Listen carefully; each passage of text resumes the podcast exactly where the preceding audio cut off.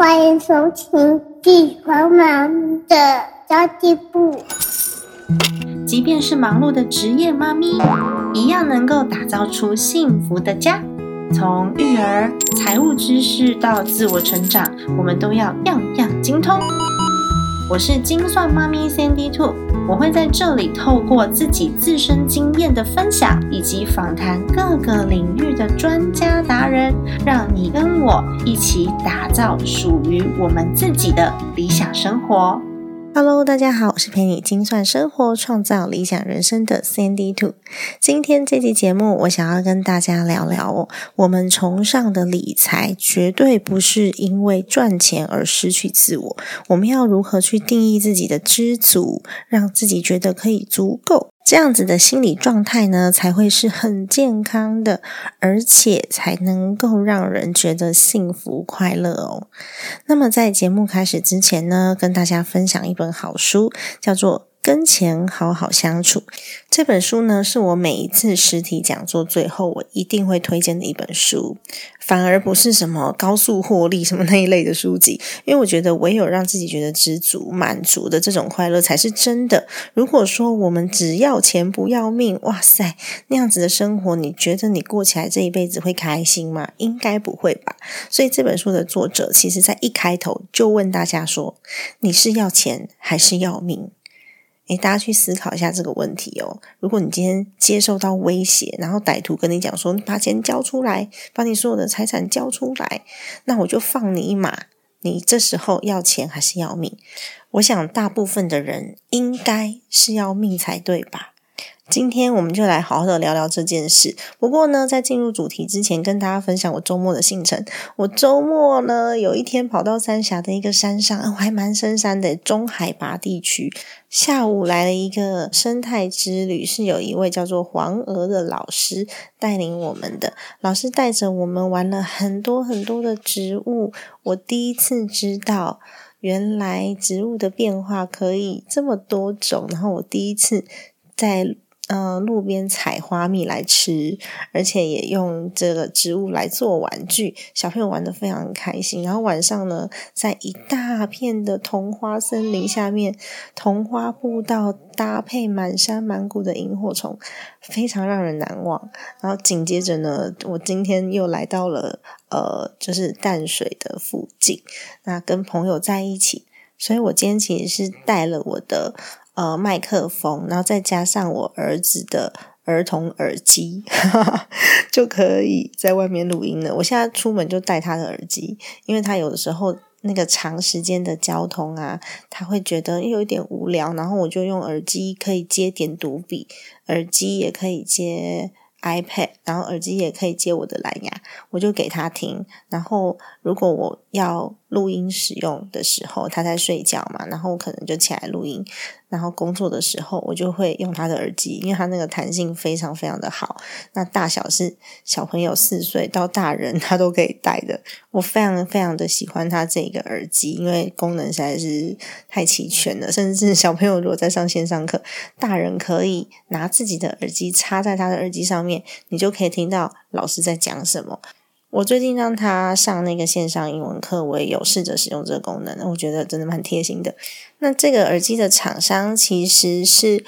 我去上课的时候认识的同学，然后呢，后来我们就有一起来做团购，然后来团购这款耳机，因为我觉得真的很棒。如果大家有兴趣的话，我可以把那个群组的链接放在资讯栏位，然后大家可以去加入，如果有需求的话。不过应该要关团的啦，因为呃已经团一阵子了。我是跟他说，我们可不可以延后几天关团？那他说 OK。所以呢，如果随时关掉的话，也不用太意。外，因为毕竟团购这件事情不是我的主业，所以我就有好东西，我自己也有需要的，然后我再团一团，就这样子而已。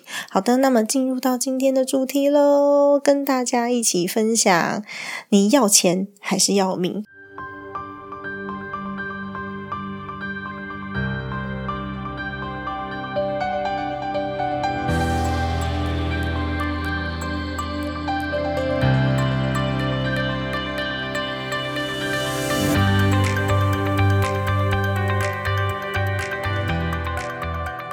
这个问题，大家应该很 clear 对，非常清楚的可以回答自己吧？因为没有了命，什么都没有啦。那我们现在为什么会很注重金钱、追求金钱？是因为我们都生活在一个很安全的环境里面，所以通常我们都会先选择要钱。为什么会这样说呢？因为你不觉得很多人现在都过着让自己慢性自杀、慢性死亡的生活吗？例如，生活没有意义呀，然后工作没有意义呀，连家人相处在一起，可能都是你一言我一语，然后互相在那边冲康来冲康去，好像啊，家人一起相处又没有什么感觉，没有爱，没有意义，这都是消耗自己健康的很重要的原因，诶所以我才说，哎，有一点这种慢性自杀的感觉，对不对？每一天都过得好像不是很快乐，然后明明没什么事，然后自己在那边生气。通常我们会感觉到很生气的啊，都是小事，就是那种对人生不会造成太大的困难的事情，我们常常都在生气。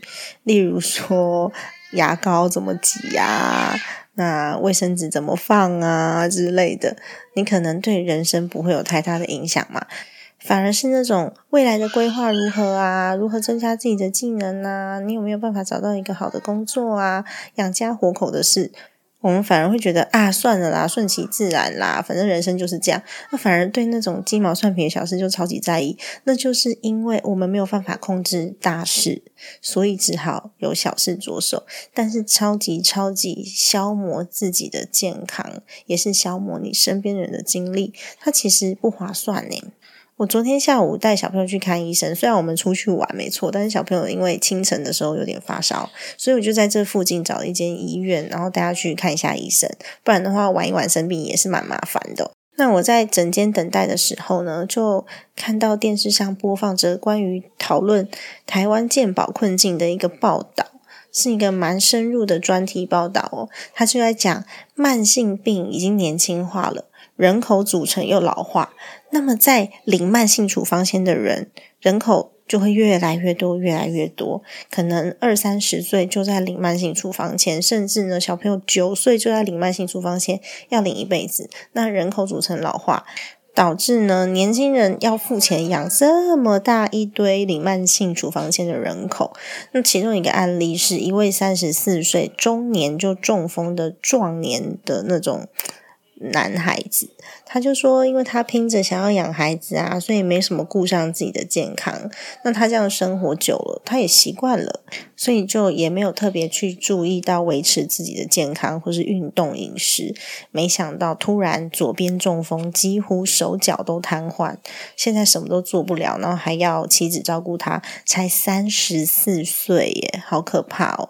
我就想到我们每个人多多少少好像都在慢性自杀，工作、家庭。健康、朋友、心灵这几样有哪几样是损坏了？我们还可以修复的？诶有可能是工作可以再找嘛？那其他的呢？家庭、健康、朋友、心灵呢？所以我自己在推广的这个，嗯，财务状况的检视方式，还有我们家庭理财的规划方式，就会比较倾向。稍微全面一点，是用我的人生去做一个跨度来看待的，并不是说我就是只看财经这一项，我就只看家庭收入这一项，不是哦。因为钱是，就算它全部都不见了，我们还有机会用其他的方式把它赚回来。不过家庭健康像这种不见了就完全没有，它是不可逆的，所以。我非常推崇大家一定要签记账，目的是追踪自己的生活状态，并不是去计算最后那个总金额哦。那个总金额没有意义，是追踪自己的生活状态比较有意义。因为我们的行动，它会充分的展现自己个人的价值，是我们的价值观展现哦。如何花钱，会反映出你重视什么。应该没有人会否认吧？你重视的东西，你才会花钱去买嘛。但是你没有分析过，所以你有时候你也会不知道你自己的倾向是什么。你重视的这些东西，它会在你的收支表里面有行动证明，也就是从收支表里面完全可以看出来，你有没有好好过你的人生，你的收支来自你的行为。举例说明收入好了。假设你一直在帮自己创造更多的价值，我一直在学习新的事物，而且我在学习新事物之前，我有先好好想想自己是不是真的有需求，或是我真的可以用我学习的这个技能来创造更多元的收入，甚至创造更多美好的人生。那我有些朋友是对自己目前的薪资感觉满意的。所以他就觉得，嗯，没关系，我很安逸啊，我就可以一直待在同一个工作里面呐。然后呢，很危险的是，如果没有一直在进步，那么将来到了五十岁、六十岁的时候，你现在的状态。是有办法维持的嘛？因为我们现在都很晚生小孩，有可能五十六十小朋友都还没有上大学，甚至都还在念呃国小、国中都有可能。如果说是四十岁生小孩，你看五十六十岁的时候，小朋友才二十二十岁而已。都还没有大学毕业呢，那这些都会反映在我们的收支表里面哦。所以记账的目的是分析自己的消费行为，看我们都把生命花在哪里。我们有可能很喜欢吃甜点，有可能很喜欢请客，有可能呃不想煮就叫外送，有可能常常跟朋友聚餐。这些行为啊，不是说我们记账的时候把它食衣住行分开，然后全部记在十里面，你就能够分析的，没办法。对吧？所以我们在分析自己的行为的时候，可能就会分成好几个项目，例如外送，例如说请客，请客它是公关费，它其实不是餐点的费用。那爱吃甜点的，我是不是可以要重新去检视一下，我能不能够从这些蛛丝马迹里面观察自己，并且做出改变，而不是计算总金额。所以真的蛮多人跟我讲说，哎，C D Two，我跟你说，我记账已经记八年、记九年了，所以我记账的年资很长，但我觉得记账没意义，就是因为把记账的目的搞错了。他每个月都在控制那个金额，而不是控制自己的行为。那记账是要来记自己的行为，并且做出改变去做调配的。那么一般来说呢，有的时候我们因为花钱比较没有感觉嘛。反正账户里面有钱就花喽，那也没有关痛痒，反正就还有余额。不过一般来说，我们的钱其实就是我们的时间呢，钱等于时间。为什么？一般人是不是我们大致上可以知道自己一天赚多少钱，或者是一小时的时薪是多少？大部分是赚得出来的，除非你的收入结构是很特别的，那你可能算不出来。但是如果是上班的话，你一定算得出来。所以我们在消费的时候，你就可以很简单的去算出自己的消费值多少时间，因为我们是利用自己的时间换取金钱的。那我在做出每一个消费的时候，它是满足我的人生目标跟我的心灵满足，还是只满足了当下瞬间的欲望而已？因为蛮多人买东西是很冲动的，像我有的时候也还是会，偶尔还是会。我不是百分之百理智的，因为没有人百分之百理智，所以我才会说我们在预算里面可以，呃，去编列一个开心花预算。那那也是预算呐，只是万一我有冲动的时候，这笔预算我不要让它超支，我的整体账户就是安全的。所以开心花预算很重要，因为买东西会冲动。但如果你真的太冲动了，常常很高比例买东西来就是兴奋几天之后没有用过，就束之高阁，再也不去碰它了。那常常买到自己不需要的东西，那我们就应该购物之前就先好好想一想。是不是那样东西真的会影响到我的生活？还是呢？这个东西是拿来填补我内心空虚的？其实有蛮多人的消费是这样哦。小时候没有得到满足的感觉，或者是不想要被人家瞧不起，所以你一定要买一个很厉害的呃物质上的东西，然后让别人觉得羡慕。还是你缺乏安全感，缺乏自信心，所以我们需要很多外在的物质、衣服。然后我们要用很好的东西，然后开很好的车来去证明自己，是因为这样吗？还是我习惯花钱去讨好别人，一定要送礼，就觉得说我有送他东西，他应该会喜欢我，以为送礼可以得到肯定，以为送礼可以得到认同跟爱。但如果我们送礼是带着这种期待，而不是真心为对方好的话，那你就没有办法去掌握啊，因为别人对你的感受本来就是没办法掌控的。那假设我们送礼是真心为对方好，是真心的心态去对对方，没有任何期待的话，我觉得是 OK 的。可是如果出发点就是想要讨好别人，那真的期望落空的状况会很常发生。因为就是你觉得他不够喜欢你，所以你才要去讨好他，对吧？那如果说他够喜欢你了，那你也不用讨好他啦。那我就是真心为他好，所以送他东西。在这样子的逻辑之下呢，其实我们送礼真的要送一个，嗯，他对你好，你也对他好的人，不然的话，这浪费钱，对不对？因为所有的金钱都是用时间换来的，以这个为前提哦，每一分的浪费。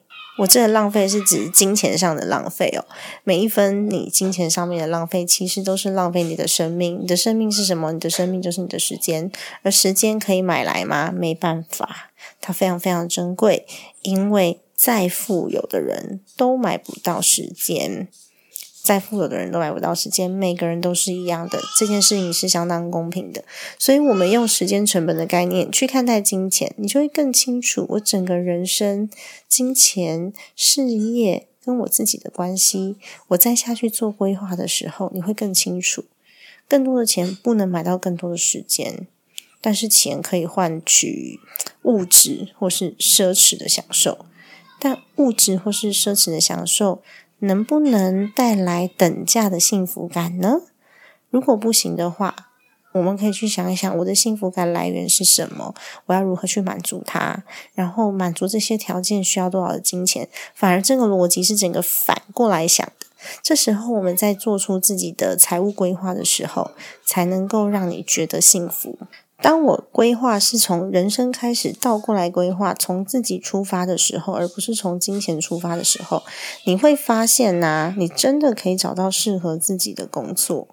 因为我们通常啊，反过来，我们都会选择啊，没关系，我先委屈我自己，高工时或者是公司。嗯，体制上面虽然说没有这么的完善，不过呢，他愿意给比较多钱的工作，或者是比较高压的工作，然后老板可能也对你不是很好，同事之间，嗯，有可能会是勾心斗角的状态，然后每天都很忙，我就也不重视自己的健康，在吃饭的时间大家团购一下便当，然后随便吃一吃就结束了，每天吃的都是淀粉类。或者是高油脂，然后 高淀粉、高糖分的食物，然后每天都不知道自己为什么要这么痛苦的工作，是因为赚钱吗？如果是的话，我们是不是应该要去想一想，我想要为我的人生负责，那我有没有其他赚钱的方式？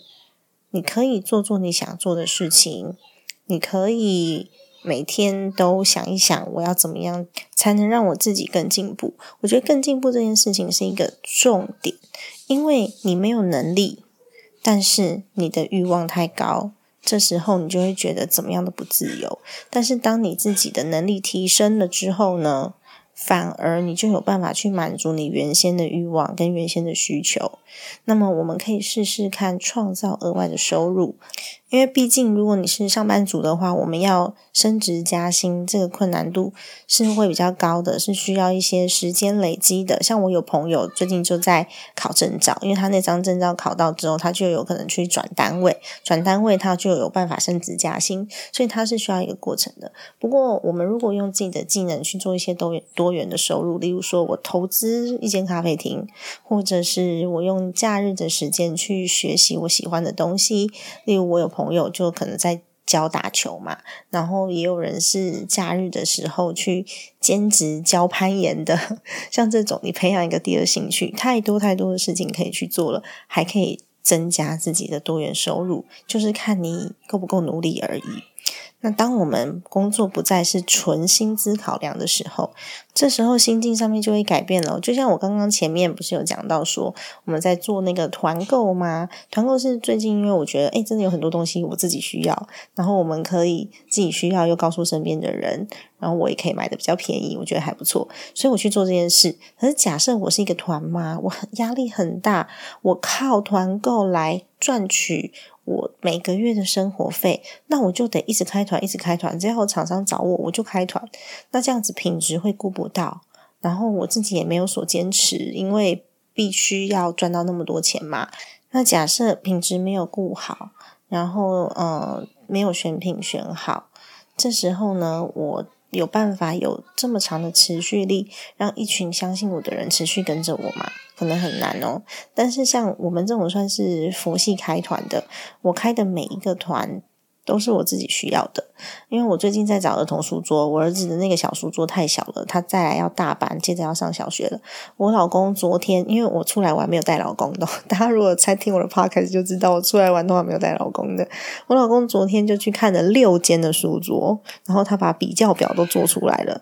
然后我弟弟去实测了四间的护眼台灯，就是儿童护眼的台灯。那假设这个厂商是可以让我们开团的，我们就开团。那如果这个厂商是没有这个个服务的，我们就自己买下来。大致上呢，就是我们的逻辑。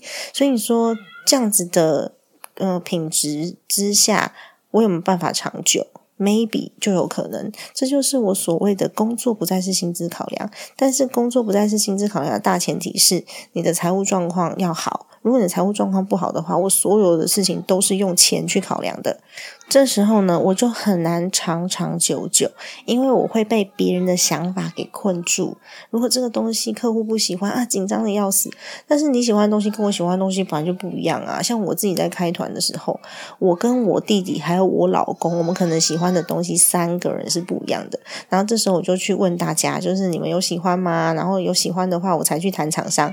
然后我就跟我弟说：“哎，你看。”这个这个补文器真的大家都很想要诶，怎怎么回事？然后我弟就会说我不了解你们女生，然后说你不了解，不过呢大家要，那我就去问问看，大概就是这样。